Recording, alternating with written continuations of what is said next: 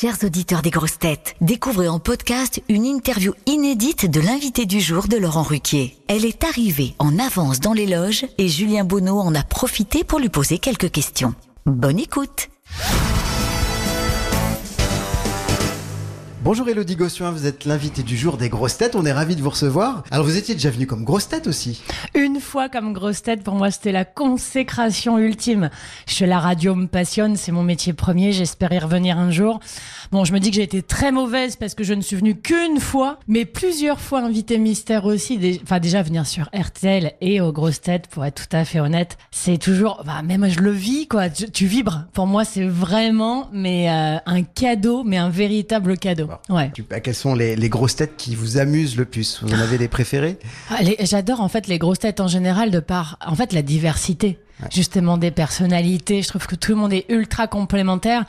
J'ai une petite faiblesse pour Caroline Diamant, quand même, Isabelle Mergot, et une vraie affection pour Olivier de Kersauzon. Christophe Beaugrand aussi, je l'embrasse très fort. Mais ils sont, enfin, franchement, Yohan Ryu, ah, j'adore, j'adore son humour. Donc bref, j'aime beaucoup vous écouter en fait, pour être tout à fait honnête. Elodie, vous êtes une experte en parentalité. On rappelle que vous avez quatre enfants, euh, mm. deux paires de jumeaux, mm. c'est ça Donc, ouais, euh, c'est ça. Euh, les, les, plus grands ont 16 ans, c'est ça Ils sont en première et les petits ont 10 ans. Mm-hmm. voilà. Et quelles sont les erreurs que vous vous avez pu faire avec les premiers que vous n'avez pas reproduit avec les seconds, fort de votre expérience? C'est vrai que déjà en fonction de l'âge euh, du premier ou du deuxième, es, je pense que t'es pas du tout, t'as pas la même approche du tout de la maternité. Je pense que l'erreur que j'ai voulu faire euh, pour mes premiers, c'est je voulais être une mère parfaite. En tout cas, j'ai voulu tenter d'approcher, de frôler la perfection en faisant comme tout était écrit dans les modes d'emploi, euh, jusqu'à l'huile d'amande douce dans le bain, euh, le tel protocole de chaque geste. Tu vois, de tout bien suivre à la lettre, d'aller chercher mes légumes bio, les trucs. En fait, je me suis noyée sous une pile d'injonctions et j'ai oublié juste de profiter de la vie, d'être heureuse, d'être avec eux, de basculer en fait juste en disant oh, mais si t'as envie de prendre un bain avec ton bébé, si tu veux faire un peu de cododo, savourer un le porter comme ceci ou comme cela, l'allaiter comme ceci ou pas l'allaiter, juste de s'écouter. Sauf que c'est dur quand t'es fragile et je l'étais de t'écouter. Je suis toujours fragile, mais j'apprends à être plutôt euh, la mère dont ils ont besoin. Est-ce que les situations que vous décrivez dans votre BD, donc MAMS, sont toutes des expériences vécues avec vos enfants et votre mari? La source de tout, c'est notre réalité, c'est ma vie. Sauf qu'évidemment, je me suis inspirée quand même aussi de la vie de mes meilleurs amis.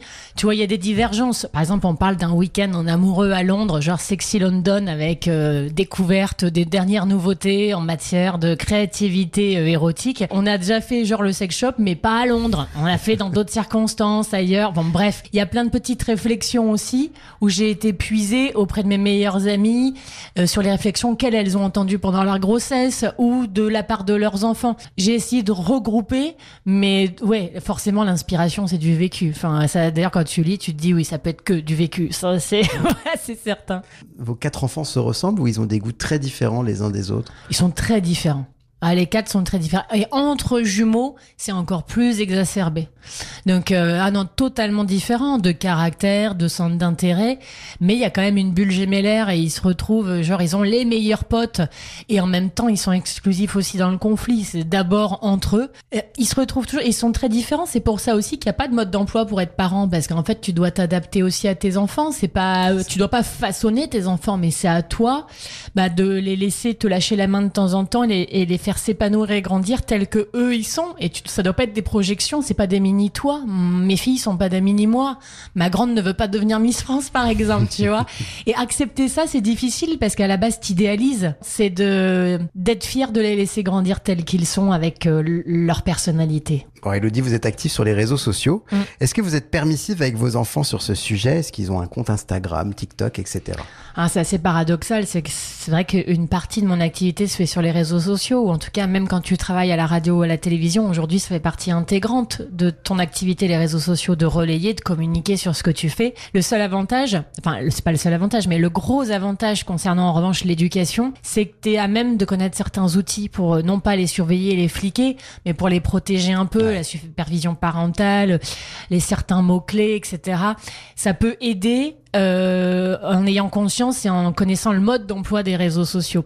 Donc je suis assez permissive parce que je sais que eux, leurs liens sociaux se font via des groupes WhatsApp, des groupes Snap et que tu peux pas les empêcher d'avoir des amis et de communiquer. Après, je suis pas du tout laxiste, bien au contraire, c'est-à-dire que ils ont un compte Instagram par exemple, mais rien n'a jamais été posté s'il n'y a pas mon accord. Tous ces trucs, ça peut paraître bête, mais il y a peut-être des sujets qu'on n'a pas nous évoqués avec nos parents ou qui sont plus complexes au sein d'autres familles.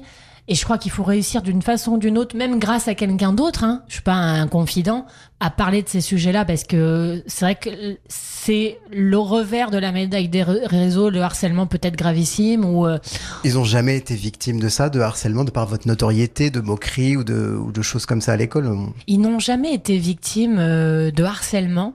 Ils ont déjà eu des réflexions sur des raccourcis, c'est-à-dire si tu veux plutôt des clichés de euh, tu ta mère travaille à la télévision, à la radio, vous êtes milliardaire, tu vois, c'est plutôt le cliché euh, d'avoir de se faire d'avoir plein d'illusions dont nos professions que nos professions peuvent bercer. Ouais. C'est un petit peu ça. Après harceler non et ils font ils font le tri. Pardon. C'est vrai qu'ils peuvent, c'est pas du harcèlement, mais avoir des demandes d'amis ou des messages de gens qu'ils ne connaissent pas. Bah là aussi, moi, c'est dans les règles. Si tu connais pas que c'est pas un véritable ami dans la vie, tu n'acceptes pas l'invitation. En revanche, oui, ça peut attiser certaines personnes qui voudraient euh, peut-être euh, les utiliser ou m'utiliser en se servant d'eux en plus, ce qui est pire, euh, pire que tout. Alors vous avez été Miss France, vous avez été conseillère régionale de Picardie, vous êtes animatrice à la radio, à la télé. De quoi êtes-vous la plus fière dans votre carrière? Mais de la radio. De la radio, parce que j'y ai trouvé vraiment ma voix. Euh, dans tous les sens du terme et que j'adore cette liberté qui existe encore que le relief euh, donne de la saveur à la radio et que tu es en lien direct avec les gens et que moi j'adore partager donc de recevoir les auditeurs de les avoir réveillés pendant des années d'avoir ce goût là d'essayer d'accompagner avec un peu de sourire, de bonnes nouvelles. Il y a rien de tel pour toi t'enrichir, quoi, et te mettre du baume au cœur aussi pour les jours de peine ou les jours où toi tu ne vas pas bien. Donc la radio me manque. C'est ce dont je suis le plus fier parce que quelque part il y avait aussi une certaine motivation parce que j'ai commencé la radio et non filmé et de me dire qu'on pouvait me faire confiance que pour ma voix après être sortie d'un parcours de concours de beauté, il y avait quand même un petit peu ce joli pied de nez, sans doute aussi, hein, j'essaye d'analyser. Mais aujourd'hui, j'ai arrêté la matinale radio, mais c'est ce qui me manque le plus, la radio. On est Voilà. à la radio et on vous retrouve dans un instant, donc dans les grosses têtes. Avec grand plaisir. Merci, mille fois pour l'invitation. Vous aimez les grosses têtes? Découvrez dès maintenant les contenus inédits et les bonus des grosses têtes accessibles uniquement sur l'appli RTL. Téléchargez dès maintenant l'application RTL.